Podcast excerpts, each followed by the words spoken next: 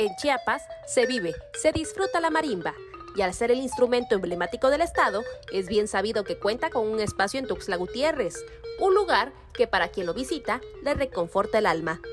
Son 29 años de existencia del Parque La Marimba que ha venido de menos a más en el interés que ha sido ya este, acogido por, por el público, por los tuxtlecos, por los chiapanecos, tanto chiapanecos en Chiapas como los que están en el exilio, que andan fuera, vienen a cargar pilas precisamente en sus vacaciones y no dejan de ir al Parque La Marimba. Se tiene contemplado para el próximo 12 de septiembre la celebración desde su apertura.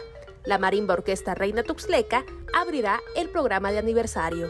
Desde las 8 vamos a tener las mañanitas, la coronación, el somé, bailables, vamos a tener la degustación de cafecito con pan y después nos va a acompañar la marimba orquesta al pie del cañón.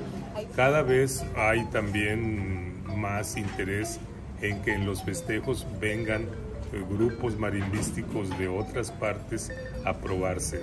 Normalmente tenemos de vez en cuando, por ejemplo, la última marimba que estuvo con nosotros fue la de Ocosingo. Ahora nos pidió el ayuntamiento de Comitán dar su aportación para venir a este festejo. Agregó que también se contará con el grupo de las marimberas, la Poli de Tuxtla, y esperan que pronto pueda venir la tradicional marimba de San Cristóbal de las Casas. Nos reunimos antes de hacer esta programación con los grupos eh, que regularmente llegan al parque, los grupos asidos como son los danzoneros, grupos de la tercera edad, este, hay diferentes grupos que, se, que llegan regularmente al parque. Hicimos una concesión de ideas y bueno, se sacó esta programación.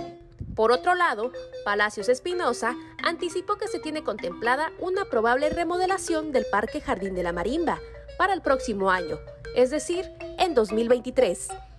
Con motivo de los, del 30 aniversario del próximo año, el presidente me comentó del, del interés por eh, remodelar, sobre todo eh, subsanar algunos problemas que ya presenta por razones de tiempo, ¿no? Como es eh, precisamente los sanitarios, que ha habido ya algunos problemas en la tubería.